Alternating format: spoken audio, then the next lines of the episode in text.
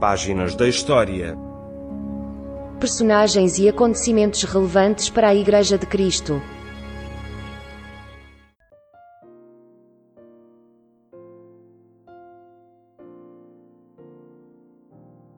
Como vimos no programa anterior, Antíoco IV Epifânio estava decidido a helenizar a Judeia, mas ele enfrentava dois tipos de problemas.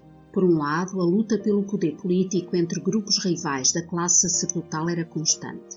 Desacatos, revoltas e assassinatos tornavam difícil o domínio seleucida na região.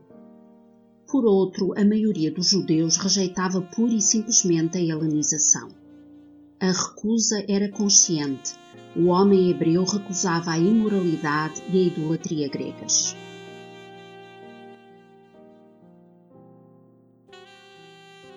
Para Antíoco IV Epifânio e para os seus conselheiros, só com medidas extremas se poderia pôr fim à resistência judaica e resolver os problemas de instabilidade política e social. Conforme nos relata José no seu livro Antiguidades Judaicas, a partir de 169 a.C., Antíoco pôs em prática medidas terríveis que proibiam o culto ao Deus de Israel, aboliam as práticas do judaísmo, promoviam a perseguição dos judeus fiéis e a helenização forçada do povo.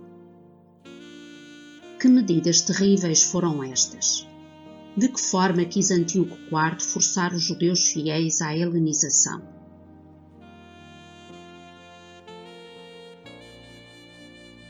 Houve duas etapas nesta política de helenização. Primeira etapa em 169 a.C., Antíoco testou pela primeira vez a lealdade dos seus súbditos judeus. Entrou à força em Jerusalém, destruindo os seus muros. Estabeleceu uma guarnição síria na cidade e fortificou-a. Esta fortaleza dominava o templo. Entrou no Santo dos Santos, o que constituía um sacrilégio imperdoável, e apoderou-se do altar de ouro dos castiçais, da mesa dos pães da proposição e de outros objetos sagrados. Ordenou a participação obrigatória da população nos cultos a Dionísio, a Júpiter e ao próprio Epifânio.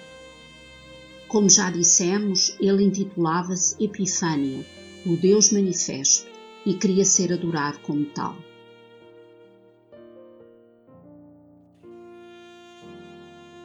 Segunda etapa como os judeus recusassem, mesmo os helenizados, Antíoco IV decidiu proibir o culto ao Deus de Israel e erradicar a religião judaica.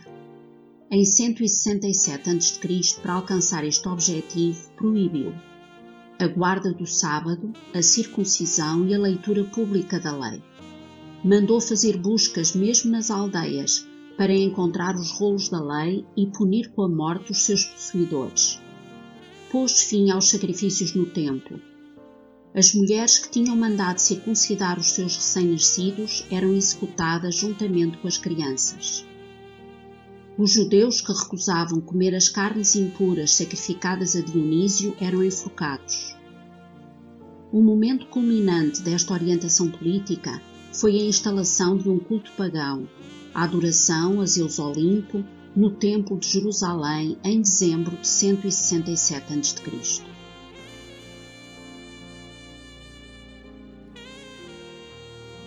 Relembramos a visão de Daniel no capítulo 8, versículo 11.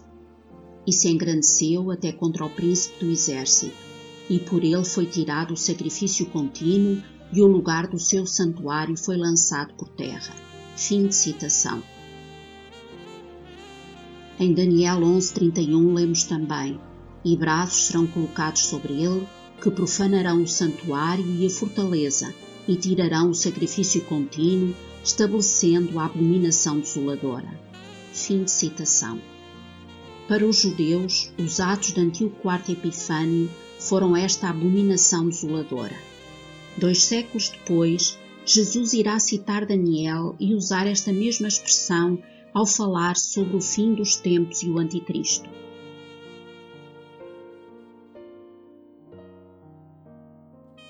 Lemos em Mateus 24,15: Quando, pois, virdes que a abominação da desolação de que falou o profeta Daniel está no lugar santo, quem lê, entenda. Fim de citação.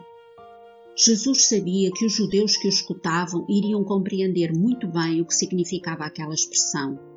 As atrocidades cometidas por Antíoco IV ainda estavam na memória coletiva daquele povo. Jesus, ao citar o profeta Daniel, usa Antíoco IV Epifânio como uma figura do Anticristo que virá no final dos tempos. Este homem enganador irá profanar o santuário, quererá ser adorado em lugar de Deus e perseguirá os judeus, tal como o Antíoco IV Epifânio fez. Com ele e com as suas medidas contra os judeus e o seu santuário, completa-se finalmente a visão do carneiro e do bode apresentada por Daniel. No próximo programa falaremos um pouco mais sobre este aspecto.